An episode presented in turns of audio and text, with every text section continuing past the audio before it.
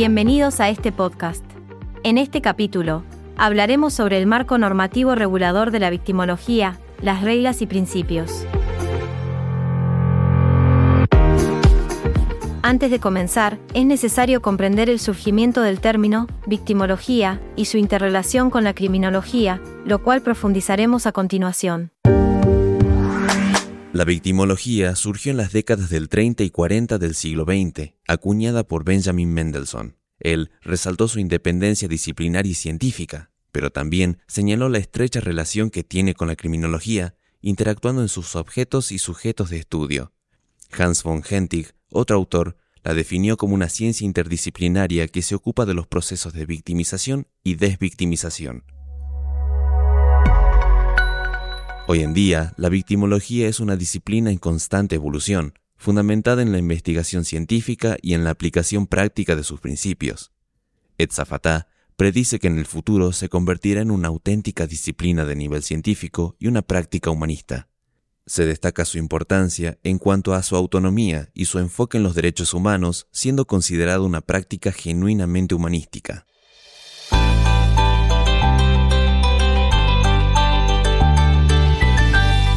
Continuando con este tema, vamos a mencionar los primeros estudios victimológicos que se han realizado respecto a los principios fundamentales de justicia para las víctimas del delito y del abuso de poder.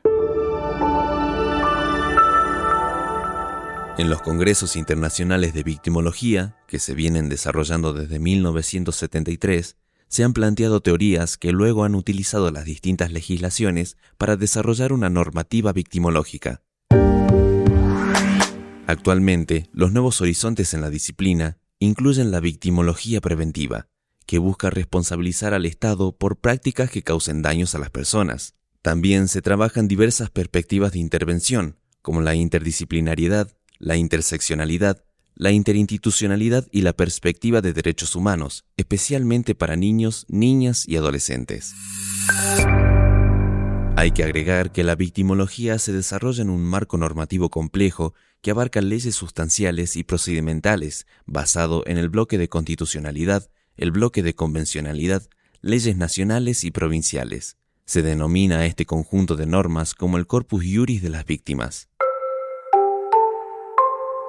Así también, en Argentina, la Ley 27.372, promulgada en 2017, establece los derechos y garantías para las víctimas que participan en procesos judiciales. También se destaca la importancia de la Ley 8224, que protege los derechos de los perjudicados durante el proceso penal. Por último, cabe destacar que en 1987, la Asamblea General de Naciones Unidas emitió la Declaración sobre los Principios Fundamentales de Justicia para las Víctimas de Delito y del Abuso de Poder.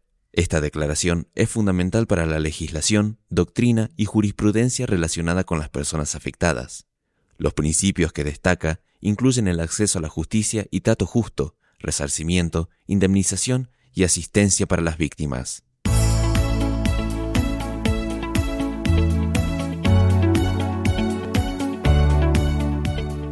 Como resumen general de este episodio, vamos a entender que la victimología es una disciplina que se ocupa del estudio científico de las víctimas de delitos y de otras formas de abuso de poder. La misma está estrechamente relacionada con la criminología, ya que interactúa en sus objetos y sujetos de estudio. Así también, como es una disciplina en constante evolución, en la actualidad se analizan estudios victimológicos, encuestas internacionales y nuevos horizontes, como la victimología preventiva y las perspectivas de intervención.